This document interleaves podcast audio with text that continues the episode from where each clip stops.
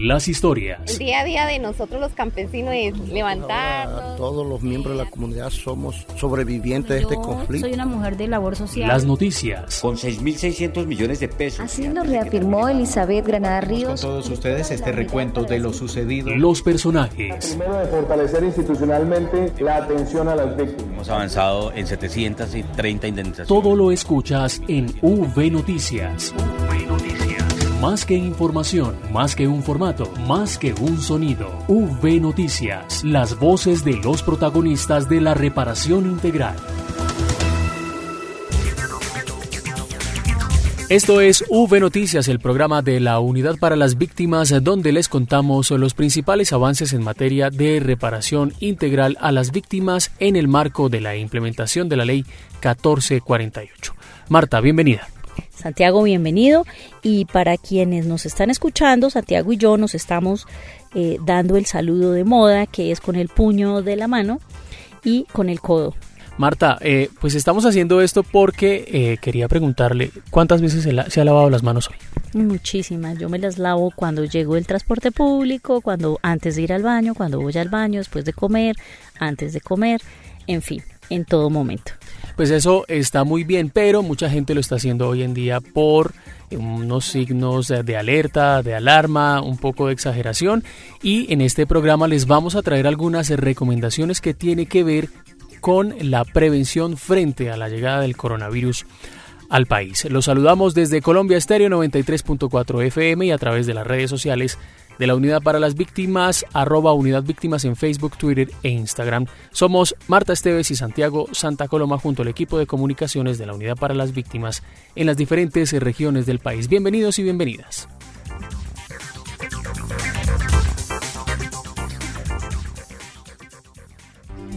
En V Noticias, la esencia de la información.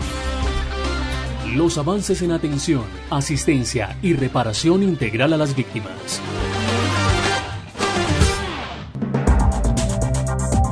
Y la Unidad para las Víctimas pone en marcha un protocolo de atención a víctimas del conflicto como medida de prevención ante el contagio del coronavirus.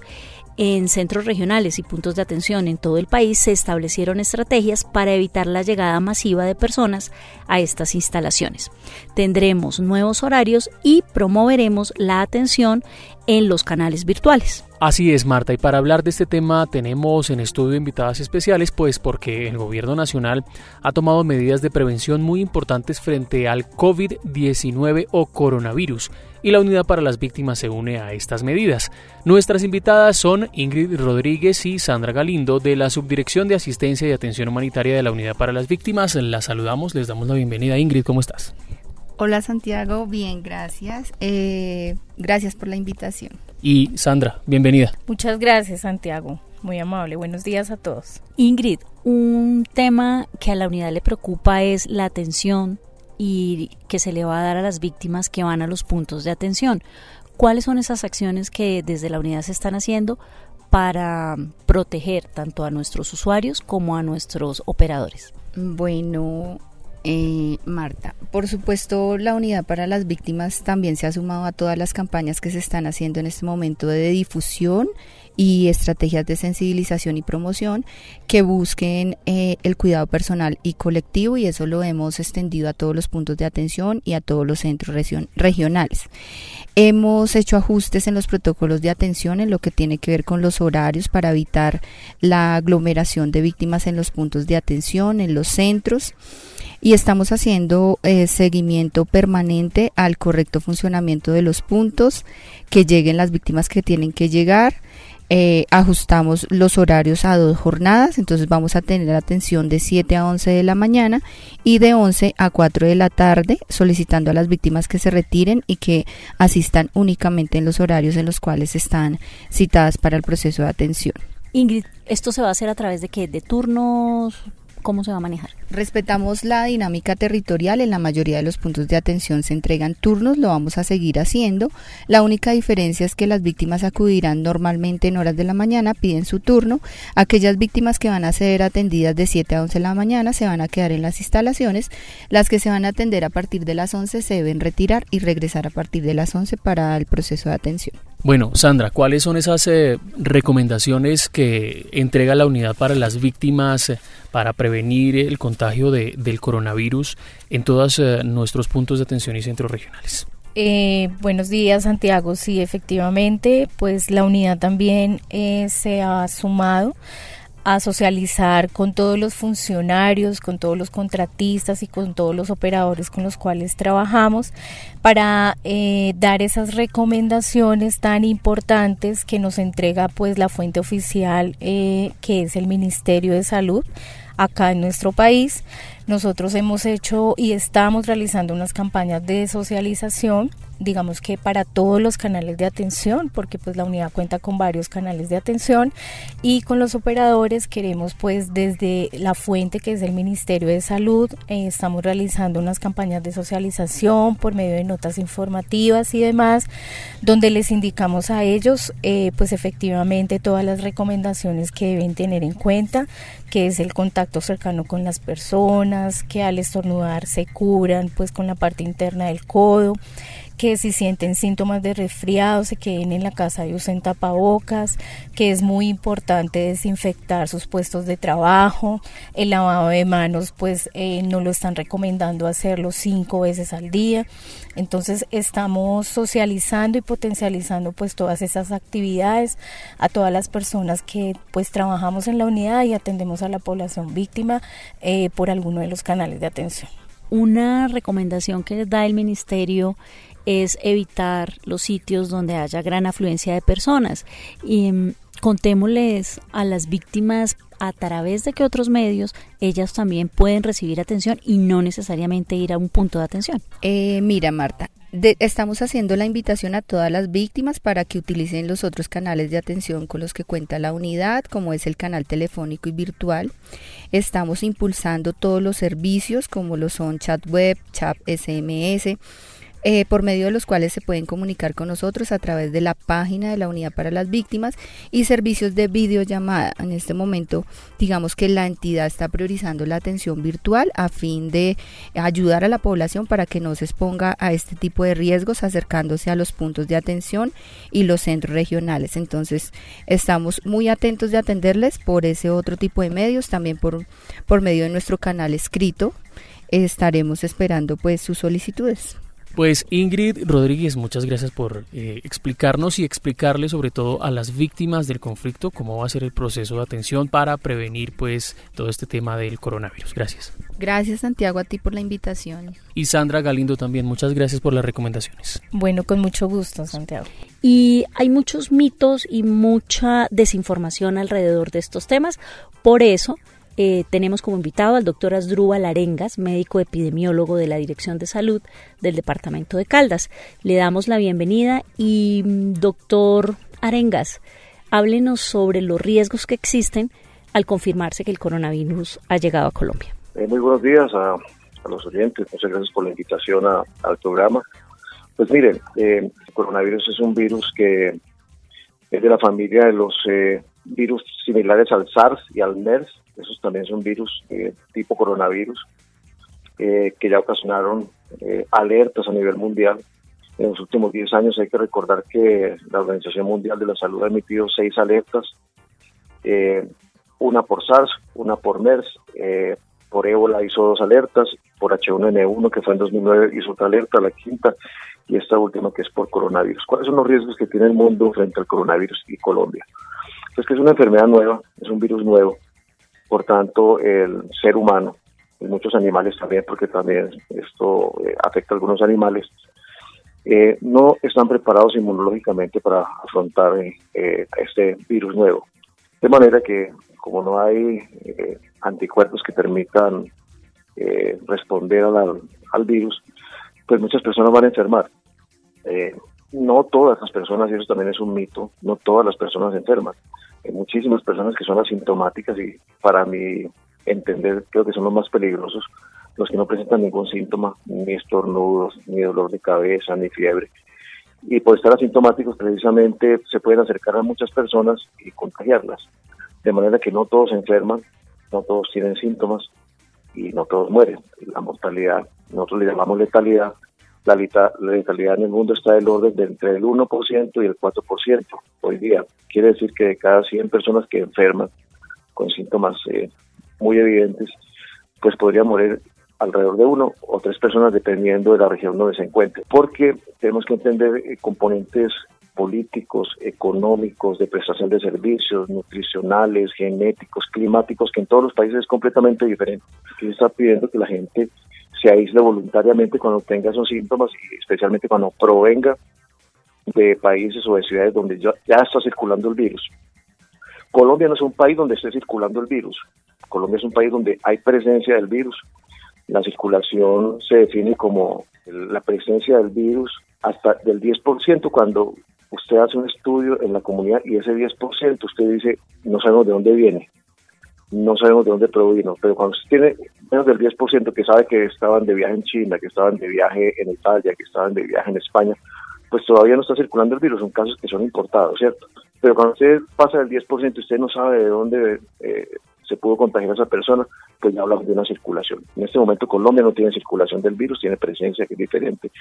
Y hasta ahora, como estamos en una fase de contención, pues los casos se han contenido muy bien, ¿cierto? Se han hecho los estudios epidemiológicos, de manera que hasta ahora pues son casos muy aislados, que no alerta. Bien, doctor Isdrúbal Arengas. Bueno, nosotros veníamos hablando al principio del programa precisamente de que había que lavarse las manos y frente a este tema de prevención pues también existen muchos mitos en Colombia. Popularmente se escucha, por ejemplo, que eh, no tenemos que saludarnos tanto de mano, que eh, no tomar las chapas de las puertas, en fin, u otras superficies y entre otras eh, afirmaciones eh, que, digamos, de alguna u otra forma generan alarma en la ciudadanía. Pero realmente, ¿cómo podemos prevenir el contagio del coronavirus?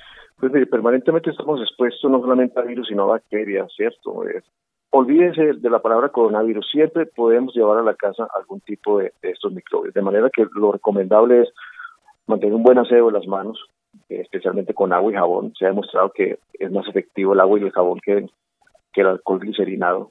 ¿cierto? Eh, el uso del tapabocas solamente para las personas que están sintomáticas, ¿cierto? Que están estornudando, que tienen algunos síntomas de esos gripales. No se recomienda para el resto de la comunidad porque eso haría que pues que tanta demanda de tapabocas agote el mercado de, ese tipo de, de artículo que se requiere sí para los ambientes hospitalarios. Ahí en el ambiente hospitalario sí se debe usar tapabocas, ¿cierto? Casi que el tapabocas, especialmente el N95, debe estar eh, siendo usado solamente por personal de la salud, no por la gente que simplemente tiene síntomas. Los que tienen síntomas, evitar salir a la calle, utilizar un tapabocas común y corriente, una tapabocas normal, o simplemente utilizar, eh, cuando se estornuda, utilizar el antebrazo, no utilizar las manos, no estornudar, como lo hace mucha gente abiertamente, ¿cierto? Contagiándolos no solamente de este tipo de virus nuevos, sino de muchísimos virus que hay en el ambiente. Le voy a contar una cosa, aquí la gente se muere, niños se mueren de virus sistema respiratorio, de adenovirus, de H1N1, ¿cierto? Eso ya no es noticia. Ahora estamos, digamos, alertados con el tema del coronavirus, pero algún día el coronavirus será un, un virus endémico. Quiere decir que va a estar en todo el mundo y seguramente cuando ya salga la vacuna va a estar incluido en esas vacunas que nos colocan a nosotros cada seis meses, cada año, ¿cierto? que son las vacunas antigripales. Va a estar más adelante incluido en eso. La recomendación es que para todo virus, el que sea, tenemos que mantener una higiene permanente de las manos, no tocarnos las, la cara, eh, salimos a la calle, cogemos superficies, inmediatamente nos eh, rascamos los ojos, nos metemos los dedos en la nariz, en la boca, y eso hace que nos llevemos el virus, ¿cierto? Y que podamos contagiarnos. Pero cualquier virus, las indicaciones de higiene es para cualquier tipo de virus. Muchísimas gracias, doctor Isdrúbal, por atendernos y gracias por las recomendaciones que nos ha dado. Esto es V Noticias Radio, ya regresamos. Lavarse las manos es la mejor manera de prevenir el coronavirus. Este virus puede habitar en cualquier parte, en personas y objetos con las que entramos en contacto diariamente. Tubos, manijas, grifos, teléfonos, teclados, dinero, puertas, manos, bocas, mesas, lapiceros, botones, cisternas. Una microgota de saliva, lágrimas o moco de algún contagiado esparce cientos de partículas del virus que pueden llegar a nuestras manos y entrar a nuestro organismo. Por eso, lávate bien las manos y evita el contagio. Ministerio de Salud y Protección Social. Gobierno de Colombia. La unidad para las víctimas se consolida en todo el territorio nacional y en V Noticias les contamos lo que pasa en las regiones.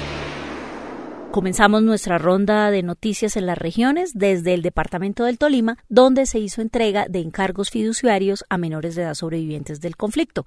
Saludamos a William Peña, quien nos cuenta la noticia. Adelante, William. Hola, ¿qué tal compañeros? Les cuento que 56 adolescentes víctimas directas o hijos de padres sobrevivientes del conflicto armado en el departamento del Tolima fueron los beneficiados del pago de encargos fiduciarios. Cristian Alejandro Merchán Martínez, quien sufrió el hecho victimizante del desplazamiento forzado junto a sus abuelos en el municipio de Villahermosa, al norte del Tolima, nos contó cómo va a invertir los recursos que recibe. Pues por el momento quiero es como ahorrar, tener a propia vivienda en el pueblo y tal vez terminar mis estudios, mi bachillerato y en el proyecto productivo pues ampliar un poco más en zona del café. A la jornada llevada a cabo en la sede de la Territorial Central en Ibagué asistieron jóvenes de los 47 municipios del departamento, quienes recibieron giros por un valor total de 218 millones de pesos. Hay que señalar que los encargos fiduciarios son mecanismos a través del cual se confía un dinero a una entidad fiduciaria para que lo administre hasta que los niños, niñas y adolescentes víctimas cumplan con la mayoría de edad, tengan cédula y puedan hacer uso de la indemnización administrativa y o judicial, como sucede en este caso. Desde la Territorial Central de la Unidad para las Víctimas, informa para V Radio William Peña Gutiérrez. En Nariño se realizó un taller para periodistas para comprender el manejo de la información de niños, niñas y adolescentes víctimas del conflicto armado. Los detalles con Natalie Bastidas. En Tumaco, la Unidad para las Víctimas, en convenio con la Fundación Plan, a través del programa Liderando por la Paz, realizó un taller dirigido a periodistas teniendo como invitado especial a Simón Granja, escritor del periódico El Tiempo. Para las personas que ejercen el periodismo en la costa pacífica nariñense, este ejercicio fue importante porque se sensibilizó el tema de enfoque de niñez y cómo tratar el tema de niños y niñas en las noticias en medio del conflicto armado. El periodista Luis Eduardo Carlos Sama nos cuenta su experiencia. Un taller enriquecedor porque primero no tuvimos únicamente el conferencista que nos diga esto es así, sino que también logramos que él caiga en cuenta de la realidad que se está viviendo y que a veces, así uno como periodista quiera plasmarla o quiera dar a conocer, es muy difícil. Y de aquí en adelante viene una responsabilidad grande. ¿Cuál es el manejo eh, quirúrgico, y se puede llamar, que le podemos dar a las notas de los niños, niñas, jóvenes y adolescentes? De manera alterna, niños, niñas y adolescentes participaron en un taller de artes que tenía como objetivo enseñar a expresar a través de las manualidades, los dibujos, los sentimientos e historias. Escuchemos las opiniones de los protagonistas. Hola, mi nombre es Dulce Campos y estoy en el taller de arte. Lo que me enseñaron es a identificar cosas reciclables, como la podemos reutilizar. Por Andrés Marines Quiñones y aprendí sobre el arte cómo identificar cosas dibujando, cuándo. Desde la Dirección Territorial Nariño para V Noticias informó Natalie Bastidas. Y en norte de Santander, la Unidad para las Víctimas atiende a sobrevivientes del conflicto que retornan de Venezuela. La información con Eduardo Galeano. Con una jornada de socialización para dar a conocer la ruta de atención humanitaria, un equipo de profesionales de la unidad llegó hasta la Fundación Nueva Ilusión, que asiste a colombianos víctimas retornados de Venezuela. Elda Muñoz fue la primera en exponer su caso. Bueno, sí, nosotros cuando nos venimos de San Pablo Bolívar, venimos de la Junta de la Violencia allá, la guerra. Nos fuimos para Venezuela, ahora venimos retornadas de Venezuela, pero gracias a Dios me han tratado muy bien aquí. Proveniente del Estado portuguesa, Elda y su familia recorrieron más de siete horas de viaje para regresar a Colombia por esta zona de frontera. Al llegar, expusieron su caso ante la Unidad para las Víctimas, con el fin de conocer el proceso a seguir como víctimas retornadas. Sí, sí la resolví, me pareció muy bien me atendieron muy bien. Según Patricia Salguero, presidenta de la Fundación Nueva Ilusión, ubicada en el municipio de Los Patios, área metropolitana de Cúcuta, a la fecha se han identificado 26 casos de víctimas retornadas del vecino país. Tenemos varios casos de retornados, víctimas que fueron víctimas acá en Colombia. Entonces, pues por eso me dirigí a ustedes para ver si pudiéramos articular y pudiéramos pues enfocar a esas personas. La Unidad para las Víctimas concertará nuevas rutas de atención mediante jornadas en lugares donde se registren concentraciones masivas de colombianos víctimas retornadas de diferentes países. Desde Cúcuta informó para V Noticias Carlos Eduardo Galeano. En el eje cafetero, la Unidad para las Víctimas desarrolló una jornada más de asistencia técnica a los alcaldes locales del departamento de Risaralda. Los detalles de la noticia con Edwin Herrera Bartolo. Las generalidades de la ley de víctimas, reparación integral, atención a emergencia, retornos y reubicaciones, protocolo de participación, reparación colectiva, entre otros, fueron los temas tratados por la Unidad para las Víctimas durante la jornada de asistencia a funcionarios de diferentes alcaldías del departamento de Risaralda. La actividad la encabezó la doctora Laura Moreno, directora territorial en el eje cafetero. Al respecto nos habla William Soto, alcalde del municipio de Guática. Bueno, me parece realmente importante la disposición del gobierno nacional en nuestro departamento. Ahora pues que iniciamos este nuevo proceso con muchas nuevas administraciones, es supremamente importante, tal vez vital, poder tener un conocimiento más claro de las iniciativas que se van a desarrollar en los próximos años en favor de todas las víctimas, en aras pues de entender mucho mejor cómo es el procedimiento, el acompañamiento del gobierno nacional, la generación de recursos y la asistencia que se le va a las víctimas. 96 mil personas están registradas como víctimas del conflicto armado en el departamento de Risaralda, según los datos de la Red Nacional de Información. Hasta el momento la Unidad para las Víctimas ha realizado la inversión de 101 mil millones de pesos solo en el componente de indemnizaciones para 15.785 víctimas. Desde luego en el encuentro también estuvo Jesús Bermúdez, alcalde del municipio de Belén de Umbría. Para nosotros es muy importante la capacitación porque siendo nosotros recién llegados a los cargos y en mi caso por ejemplo que tengo un enlace nuevo y un, y un, un equipo de trabajo nuevo, la verdad es que conocemos poco de, de la parte operativa de, de, de víctimas, cómo se trabaja con ellos, cómo que hay que tener en cuenta en la elaboración del plan de desarrollo. Para V Noticias informó desde el eje cafetero Edwin Herrera Bartolo. Gracias Edwin. Y en Urabá también se desarrolló otra jornada de asistencia técnica a nuevos mandatarios. Claudia Joana Torres nos cuenta. En la sala de juntas de la sede administrativa de la Dirección Territorial Urabá Darién se realizó la asistencia técnica a nuevos mandatarios de los municipios del eje bananero para la incorporación del enfoque étnico en la política de víctimas en los planes de desarrollo. Esta capacitación se realizó en articulación con la Procuraduría General de la Nación, el Departamento Nacional de Planeación, el Ministerio del Interior y la Unidad para las Víctimas desde la Subdirección de Asuntos Técnicos. Joseph Mosquera, asesor del despacho del Procurador General de la Nación con funciones en la Procuraduría Delegada para Asuntos Étnicos, realizó una evaluación de la jornada. Es muy positiva, se tuvo una participación de los municipios convocados en el desarrollo del, ej del, ejercicio se evidenció la apropiación de lo que explicaron los compañeros de la unidad. Sin embargo, esperamos que el acatamiento de estas instrucciones se pueda evidenciar pronto en lo que es la cuando se haga la presentación de los proyectos de acuerdo ante el Consejo que ya están incluidas eh, estas recomendaciones y pues de la part de parte de la Procuraduría vamos a hacer un seguimiento celoso de esta situación. En esta oportunidad acudieron los municipios de Apartadó, Turbo, Carepa, Chigorodó. Jorge Rojas, enlace municipal de víctimas del municipio de Chigorodó, también compartió sus apreciaciones sobre esta actividad. Eh, agradeciendo a la Procuraduría y a la Unidad para las Víctimas esta asistencia técnica, donde nos están dando una orientación a los municipios de cómo debemos de ajustar nuestro plan de desarrollo, dándole ese enfoque étnico y más nuestros municipios que tienen tantas comunidades indígenas y comunidades afro. Entonces la idea es que estos planes de desarrollo lleven eh, todas esas líneas que van eh, direccionados al restablecimiento de los derechos de nuestras comunidades étnicas en el marco pues de la ley de víctimas de la reparación integral eh, de todos sus derechos. Desde la Dirección Territorial Urabá Darién informó Claudia Torres. En el departamento de Santander, la unidad anuncia la apertura de dos nuevos puntos de atención a víctimas del conflicto en ese departamento.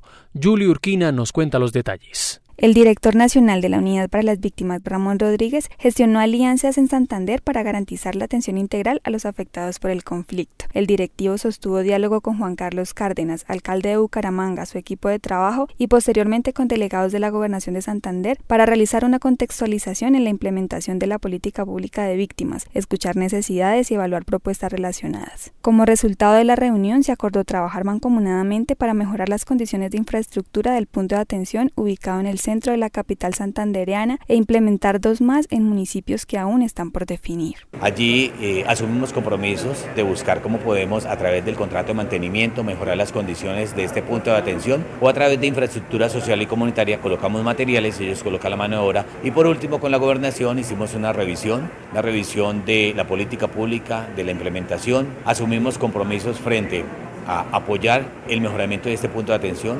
pero también colocar dos puntos de atención más. Uno inicialmente estamos planteando en Vélez, lo que buscamos es dos puntos de atención que fortalezcan esos ocho que ya tenemos acá. Tendríamos diez puntos de atención, puntos equidistantes que le permitan a las víctimas no movilizarse, no trasladarse y que no tengan unos costos para poder recibir la información y la atención por parte de la unidad para las víctimas. Además de estas responsabilidades, se adquirió la de revisar los procesos de retornos y reubicaciones, de reparación colectiva y la implementación de la política pública tanto en el municipio como en el departamento a través de la asistencia técnica a los nuevos mandatarios por parte de la Unidad para las Víctimas. Desde Bucaramanga informó para V Noticias Julie Constanza Urquina Macías.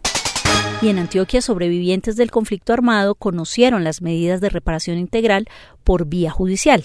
La ampliación de la nota con Sandra Cruz. Durante tres días, la Unidad para las Víctimas socializó con 227 víctimas beneficiarias las medidas de reparación integral a las que tienen derecho, derivadas de las sentencias proferidas contra Luerna y Marín y de otros exmiembros del extinto bloque Héroes de Granada de las Autodefensas Unidas de Colombia y Manuel de Jesús Pirabán y del extinto bloque Centauros de las Autodefensas. Las jornadas realizadas en San Carlos y en Medellín fueron encabezadas por el director de reparación de la Unidad para las Víctimas, Enrique Ardila, quien aseguró que esta sentencia, proferida por tribunales de justicia y paz, participaron varios de las víctimas y que son beneficiadas por medidas de reparación. A través de la Unidad para las Víctimas hemos indemnizado a más de 250 mil víctimas en el departamento de Antioquia Hemos hecho inversiones de más de 2.8 billones de pesos en el marco de proyectos productivos, en infraestructura social y comunitaria y en el pago de indemnizaciones administrativas, más de 480 mil millones de pesos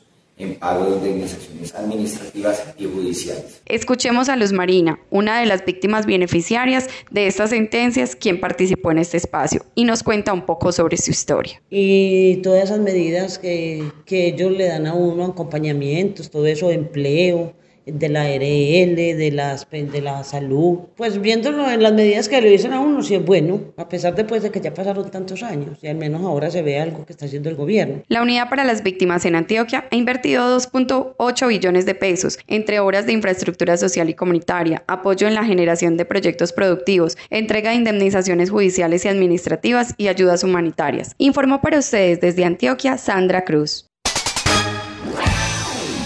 en V Noticias. La oferta institucional para las víctimas, vía Esnarid.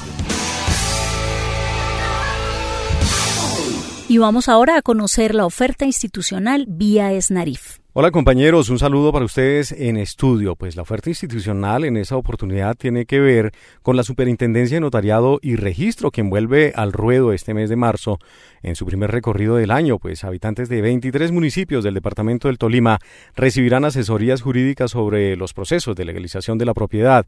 Mucha atención municipios porque desde ya esta semana se están visitando, como por ejemplo los municipios de Venadillo, Mariquita, Fresno, Herveo, Murillo, Santa Isabel, han recibido visitas y se preparan entonces para este 14 de marzo, Alvarado, el 16 de marzo, Anzuate y Cajamarca el 17, Roncesvalles el 18, Río Blanco el 19, Planadas el 20, Ataco el 21, Chaparral el 24 de marzo, Ortega el 25 de marzo. Estaremos informando para acompañar esta interesante jornada de la Superintendencia de Notariado y Registro a través de su delegada para la protección, restitución y formalización de tierras. A todas las víctimas del conflicto armado, esta invitación que realiza la Superintendencia de Notariado. Pero también Bancoldex tiene información muy importante porque realizará una jornada financiera promoviendo el desarrollo empresarial de Girardot y Ricaurte. Esto se realizará el 26 de marzo y el 27 de marzo estarán en Flandes y en Espinal, en el departamento de Tolima. Se realizará un taller de prevención denominado No se deje engañar, de eso tan bueno no dan tanto por parte de la Superintendencia Financiera de Colombia. Es una invitación que está realizando Mincomercio, Bancoldex y la Cámara de Comercio de Girardot, Alto Magdalena y Tequendama también la Cámara de Comercio del Sur y Oriente del Tolima, para que las víctimas del conflicto puedan acudir a este espacio en el auditorio José Aljure en la calle 19, número 1090 del barrio Sucre en Girardot, y también en el auditorio Pablo Rodríguez Ruiz de la carrera tercera, calle 21 del barrio Belén, en el Espinal Tolima. Eso con el fin de entregar información relacionada con créditos a los que pueda acceder las víctimas del conflicto armado en Colombia. Esta es la oferta institucional a través del ESNARIP con Freddy Arengas. V Noticias. V Noticias en Colombia Estéreo. Y así terminamos V Noticias, el programa de la Unidad para las Víctimas por Colombia Estéreo 93.4 FM desde Bogotá y en la red de emisoras del Ejército Nacional en todo el país. Santiago, gracias a usted y gracias a todos los oyentes que también nos escuchan a través de nuestras redes sociales en Twitter y Facebook arroba Unidad Víctimas. No olviden lavarse las manos con agua y jabón. Un abrazo cariñoso para todos las historias. El día a día de nosotros los campesinos es levantarnos. Todos los miembros de la comunidad somos sobrevivientes de este conflicto. Soy una mujer de labor social. Las noticias. Con 6.600 millones de pesos. Así lo reafirmó Elizabeth Granada Ríos. Con todos ustedes este recuento de lo sucedido. Los personajes. Primero de fortalecer institucionalmente la atención a las víctimas. Hemos avanzado en 730 indemnizaciones. Todo lo escuchas en V Noticias. V Noticias. Más que información, más que un formato, más que un sonido. V Noticias, las voces de los protagonistas de la reparación integral.